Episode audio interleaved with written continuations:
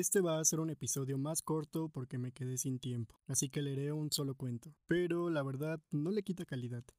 Está muy bueno. César Aira nació en Argentina en 1949. Ha ejercido como traductor, novelista, dramaturgo, periodista y ensayista. Su obra está marcada por la subversión y la capacidad de sorpresa, y es considerado uno de los autores más prolíficos de la Argentina contemporánea. La mayoría de sus narraciones son breves, tanto cuentos como novelas. Algunas de estas últimas no pasan de las 80 páginas, por lo que no dudo algún día leer una aquí, por capítulos, claro. Ya pasando la narración, es un cuento breve y se llama Sin testigos. Las circunstancias me habían reducido a la mendicidad callejera. Como el pedido directo y sincero no rendía, tuve que recurrir a la estafa, al engaño, siempre en pequeña escala. Por ejemplo, hacerme pasar por paralítico, ciego, enfermo de alguna terrible enfermedad. No era nada agradable hacerlo. Una vez se me ocurrió que podía hacer algo más ingenioso, más fino, que aunque sirviera para una sola vez y no me diera gran cosa, al menos me dejaría la satisfacción de haber hecho algo pensado, casi artístico, según lo veía yo. Necesitaba que un incauto cayera, preferiblemente que cayera en un sitio donde no hubiera testigos. Caminé un poco, sobre mis pies doloridos, de verdad, por las callejuelas que tan familiares me eran, ya que vivía y dormía en ellas. Hasta encontré un rincón por el que estaba seguro de que no pasaría nadie. Ahí me tiré, al lado de un gran cubo de basura, a esperar mi presa. Quedé recostado en la pared, a medias oculto por el cubo, en las manos la caja chata que había encontrado tirada y había recogido. Era la que me había dado la idea de hacer el truco que me reportaría algún dinero. Debo aclarar que todavía no sabía qué truco sería ese. Lo improvisaría a último momento. De pronto se hizo de noche.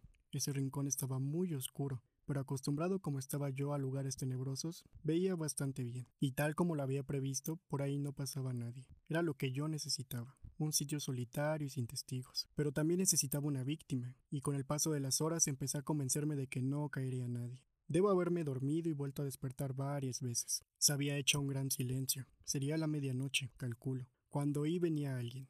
No me moví. Era un hombre. Fue todo lo que pude decir.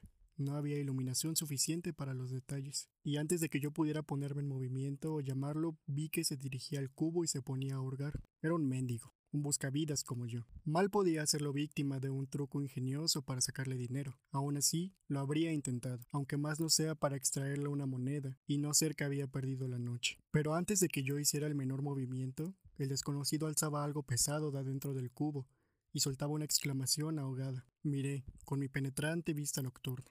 Era una bolsa de monedas de oro, Pasó por mi mente como un relámpago la sensación más amarga de mi vida. Era una fortuna que había estado al alcance de mi mano durante horas, horas perdidas en espera de un inocente al que sacarme mediante engaños una cantidad ínfima de dinero. Y ahora ese inocente aparecía y se alzaba con mi tesoro delante de mis narices. Miró para ambos lados para asegurarse de que nadie lo había visto y echó a correr. No había advertido mi presencia ahí abajo. Yo no soy de reacciones rápidas, nunca lo fui.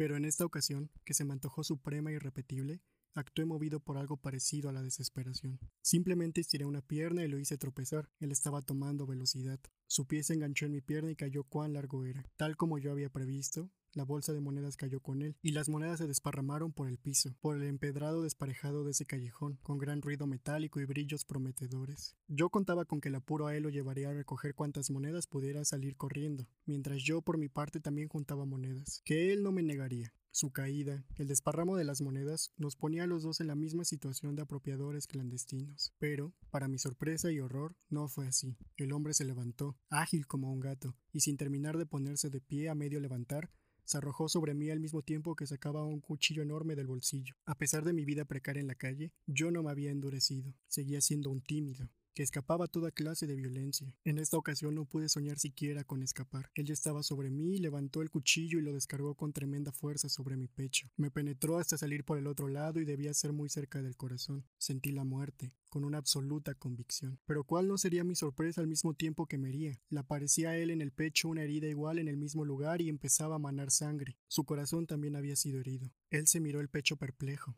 No entendía y no era para menos. Me había apuñalado a mí, y la herida aparecía también en él. Extrajo el cuchillo de mi pecho y, ya con la mirada turbia por la muerte, como la mía, volvió a clavar al lado, como si quisiera comprobar facientemente el hecho extraño, y, en efecto, en su pecho apareció la segunda herida. Empezó a manar sangre. Fue lo último que vi, o vio.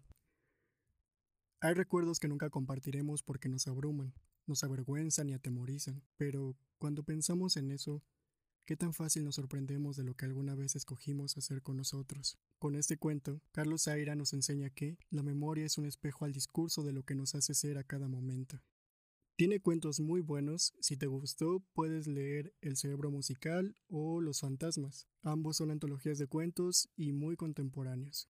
Esto es todo por hoy. Me hubiera gustado leer más de él porque me gusta muchísimo cómo escribe y sobre todo sus cuentos. Yo creo que sí voy a leer alguna vez una novela suya, de verdad que son muy muy cortitas y no pierden ese toque novelesco. Pero por ahora espero que con este cuento haya sido suficiente y sobre todo que te haya gustado.